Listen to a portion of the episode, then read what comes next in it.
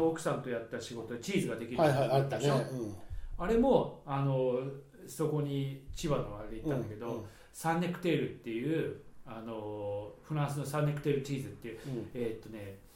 すごいいいとこうんうんであの修行されたうん人が日本に帰ってきてそれの、えー作り方を結構習得してしゅウォッシュを作ってるんだけど、それはすっごい美味しかったのうんあの本当に美味しいチーズを作ってらっしゃって、あのなんだろうすそれもウォッシュなんだけどなぜかそれすごい臭くなってくるどんどんどんどん臭くなってるのウォッシュってむちゃくちゃ臭くなる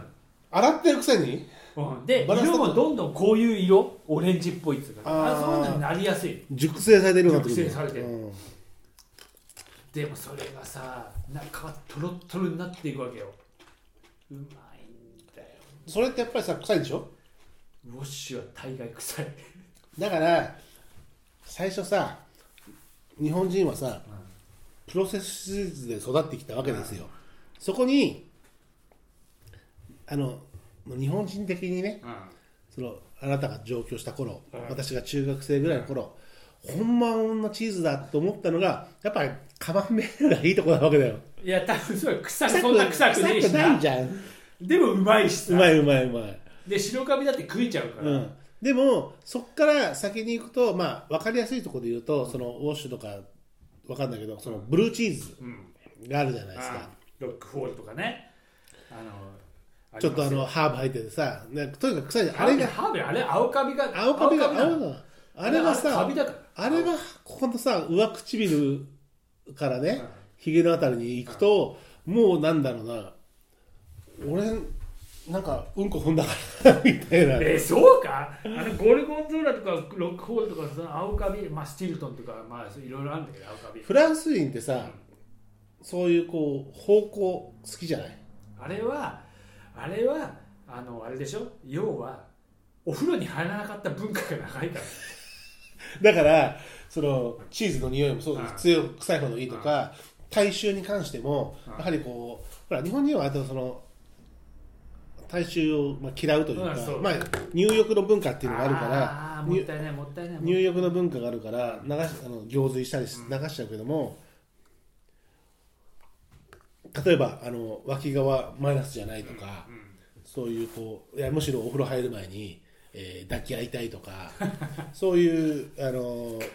まあ、よりあれだよななんかさあの交尾前にさあのほら嗅ぐ習慣の動物っているじゃんあ要はまあムスクじゃないけどさあのジャコウジかあのそうねそういうあのさムスクとかあのフェロモンいわゆるフェロモン臭そうだねでもそれの方がなんだろうなそう性的よな刺り激とかは動物的なんだよなプリミティブな部分においてのもっとこう直接的なさ、多分多分そうだよ日本人とかアジア系は多分ね、まあ、昔が文さ化がちょっとねそもそもが不衛生あの湿度が高くて不衛生な部分からあとね清潔文化がすごいんだよ多分清そう潔いへうの憧れまああ日本は江戸とかはさそのまあもともとあれも高いけど湿度も高いけど行水とかさうん好きじゃんそういうあれだねきっとでもね日本だって納豆とかさ草屋とかさそういう臭いものあれさに対する耐性はあるはずじゃやっんぱあのねチーズはないけどさもともとはで不思議だよねだからさくら寿司とかさあれを食えねいやあれもさよく最初我慢して食ったえよ あれ食えねえ俺もわかるあれあれ最初はさ腐ってんじゃねえかって思うよなだからそのほら前に若林さんにご登場いただいた時に白松さんいなかったけど川でねうんうん川というか離島だあ離島でえっ、と鮭の慣れ慣れたやつあだあったれねあれもね最初ね臭かったしこのナイフで切ったんだけどこの溝にさ あれが入ってて臭かったもんあの慣れたやつがね臭いんですよでもその臭さとその潮風と湿度とこうだから善玉悪玉のせめぎ合いというか、臭いとうまいのせめぎ合いというか、うんそうねまあそこら辺のなんかあの先人はすごいよなそれをこ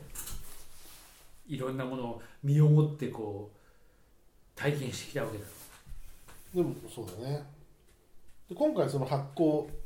しうちのね日本酒のところうちの奥さんと白松さん行ってるけどこの食べ物ができるまでシリーズって随分いいろんなとこ行ってるじゃないうん豆腐だったり、えーかまぼこだったり、チョコレートだったり、もう行きましたよすごく行ってるじゃない、うんなんだけどでお味噌だったり、でうちの奥さんはお味噌だったり全部こう自分で作ってみることはあんたの奥さんやるな偉いなとか言ってたけど、うんで白松ちゃんそんなじゃなかった気がするんだけど、うんここ最近なんだろうやっと大人っぽい日本酒が入ってきたせいかあなたその日本酒のさこの麹でうちの奥さんこのわわさび漬け作ったけどあなたこれでパン